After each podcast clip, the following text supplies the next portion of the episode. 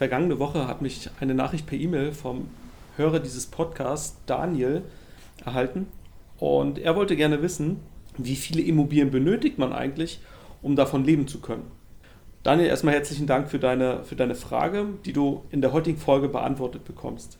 Und ein üppiges Immobilienportfolio mit Mieteinnahmen, die einen, ein regelmäßiges Einkommen bescheren, ist natürlich eine willkommene Vorstellung für viele Menschen. Klar, keine Frage.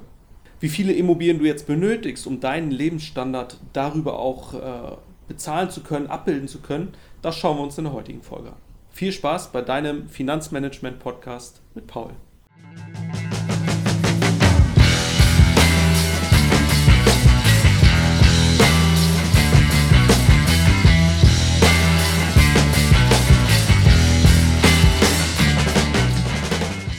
Grundsätzlich ist es ja so, Immobilien können eine sehr gute Einkommensquelle sein. Sie können zur Steuerreduzierung und für die Altersvorsorge genutzt werden. Wichtig im Vorfeld äh, ist es zu wissen, wie viele Immobilien man überhaupt benötigt, ist eine Angabe, wichtig ist im Vorfeld, ist eine Angabe, wie hoch dein Einkommen denn sein soll. Also wie viel benötigst du denn überhaupt monatlich? Und jeder hat ja von uns seine eigene Vorstellung, wie er seinen Lifestyle sich vorstellt, wie sein perfekter Lebensabend aussieht oder generell sein Leben aussieht und hat da so eine gewisse Vorstellung, was man dann so an Ausgaben monatlich quasi hat. Für die Folge jetzt hier machen wir mal ein Beispiel, dass wir sagen, okay, du benötigst 3000 Euro netto monatlich. Und wie du die mit Mieteinnahmen erzielen kannst, das schauen wir uns jetzt mal an mit drei verschiedenen Möglichkeiten, drei verschiedene Herangehensweisen, die man wählen kann, die Vorteile, aber auch Nachteile halt haben. Und das schauen wir uns jetzt mal an. 3000 Euro netto bedeutet ja so circa 4, 4.500 Euro, sagen wir 4.500 Euro brutto. Man muss es natürlich, Mieteinnahmen müssen natürlich versteuert werden. Von daher gehen wir mal so von circa 4 bis 4.500 Euro Mieteinnahmen aus, die erforderlich sind, um ein monatliches Netto von circa 3000 Euro zu. So, und ich bin jetzt parallel mal auf einem Immobilienportal im Internet und habe mir jetzt mal eine Wohnung rausgesucht, eine 4,5 Zimmerwohnung mit 160 Quadratmeter in München. Diese Wohnung kostet Kaltmiete 4.200 Euro, macht 26,25 Euro pro Quadratmeter, den man hier für diese Wohnung zahlt. Abzüglich Steuern und eventuellen Instandhaltungsrücklagen, sagen wir mal, da kommen so circa die 3.000 Euro netto raus, die wir jetzt als, als, als Ziel quasi mal formuliert haben. Das bedeutet, wenn man sich jetzt diese Wohnung kaufen würde und sie vermieten würde und man hätte sie auch schon abgezahlt, man würde alle Mieten bekommen, dann wäre nur diese eine Wohnung notwendig. Das bedeutet aber auch gleichzeitig, dass man hier natürlich ein Klumpenrisiko hat, weil wenn diese Wohnung leer steht, bedeutet das automatisch, dass sämtliche Einnahmen von dir wegfallen. Sie sind komplett weg. Darüber hinaus eine 4,5 Zimmerwohnung mit 160 Quadratmetern. Das ist auch eine, eine Wohnungsgröße, jetzt mal unabhängig vom Preis, die sehr speziell ist. Das heißt, das ist nicht für jeden relevant, diese, diese Wohnungsaufteilung, diese Wohnungsgröße. Das bedeutet auch, wenn es dafür weniger potenzielle Mieter gibt, ist es so, dass, wenn mal jemand auszieht, dass du tendenziell eventuell ein längeres Leerstandsrisiko halt hast. Das heißt, dass du auch länger auf Einnahmen verzichtest. Bedeutet auch, du musst länger suchen nach Nachmietern, dass du die findest. Ähm, in dem Preissegment und äh, auf der Größe der Standort wird man tendenziell auch sehr, sehr anspruchsvolle Mieter und Mieterinnen haben. Das ist natürlich extrem relevant für diese Investition und wenn wir jetzt über die Investition in, diese Wohnung, in dieser Wohnung reden, dann ist das auch natürlich eine enorme Größe von Einmalinvestment. Ja, das ist ja eine Finanzierung, die in diese eine Immobilie halt geht. Dafür muss erstmal ein gewisses Grundkapital vorhanden sein. Eigenkapital für die Finanzierung ist dafür erforderlich. Aber grundsätzlich eine Möglichkeit mit dem Risiko des Klumpenrisikos und der Spezialisierung dieser Immobilie auf anspruchsvolle Mieter und Mieterinnen und aufgrund der Größe der Wohnungsaufteilung mit den Zimmern und der Quadratmeter. Zweites Szenario, jetzt bin ich äh, in unserer Hauptstadt gelandet in Berlin. Da habe ich drei Wohnungen gefunden mit jeweils um die 80 Quadratmeter Wohnfläche. Sind drei Zimmerwohnungen, also 1,5 Zimmer weniger als in München. Und eine Dreizimmerwohnung, das ist schon mal von der Größenordnung her, wo sich viele Leute schnell wiederfinden. Ob das jetzt junge Leute sind, ob das alleinstehende Leute sind oder Pärchen ohne Kinder. Ähm, das ist eine Wohnungsgröße, die vielseitig einsetzbar halt ist oder vielseitig vermietet werden kann.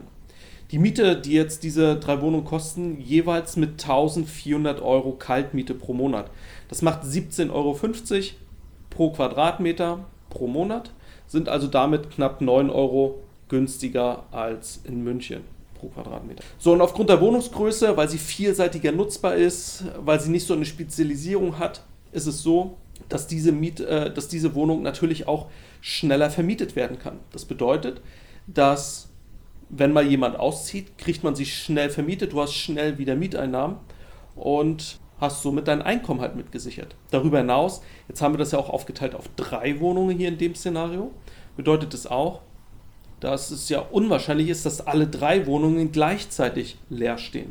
Das heißt, du hast, hast du mit der Aufteilung auf drei Wohnungen auch dein Risiko reduziert.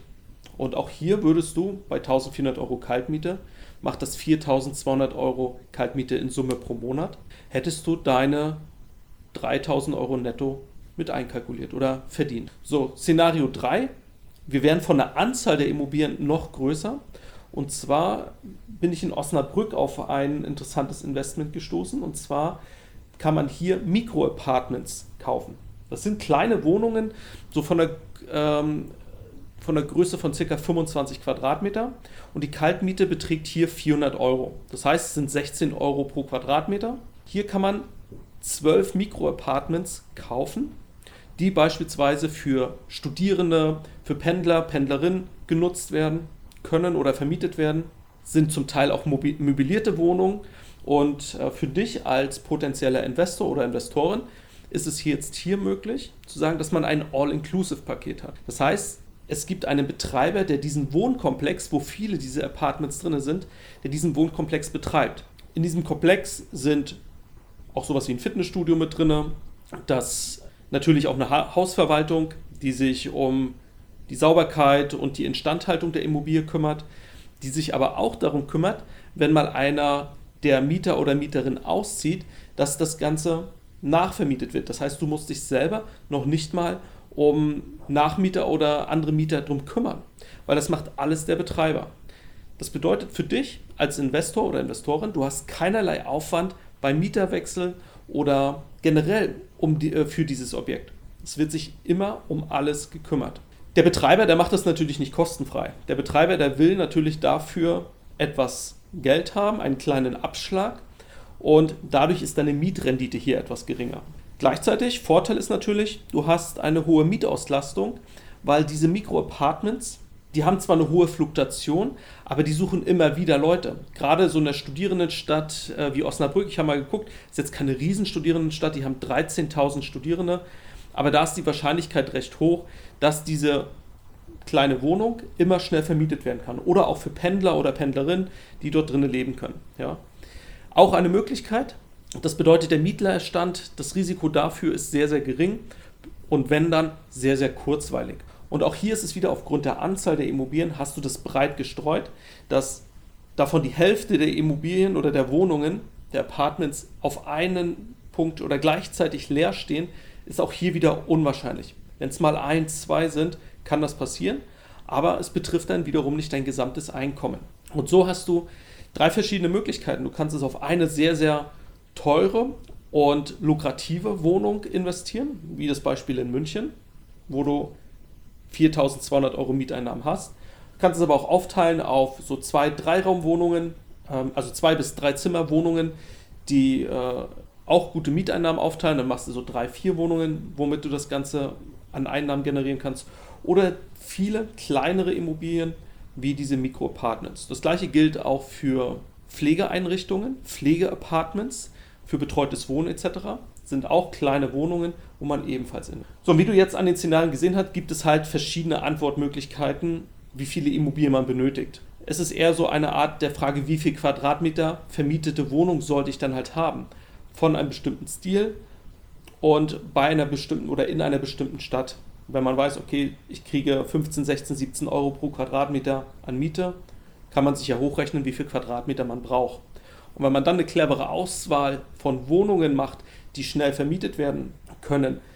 Dann kann man sich auch ganz leicht ausrechnen, wie viele Wohnungen man tatsächlich. Wie du auch gesehen hast, je nach Immobilienart gibt es gewisse Vor-, aber auch Nachteile.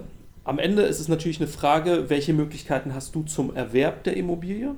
Besteht für dich überhaupt die Möglichkeit, so eine Immobilie, wie ich sie in München vorgestellt habe, die gut und gerne zwei bis drei Millionen kosten wird, hast du überhaupt die Möglichkeit, so ein Objekt zu finanzieren? Oder solltest du vielleicht erst mit ein, zwei, drei kleinen Wohnungen anfangen, Mikroapartments, die deutlich weniger kosten, wo dein Eigenkapital vielleicht jetzt schon ausreicht, um in den Immobilienmarkt einzusteigen. Darüber hinaus, die Wohnung in München, sehe ich jetzt hier, die befindet sich beispielsweise auch in einem denkmalgeschützten Objekt.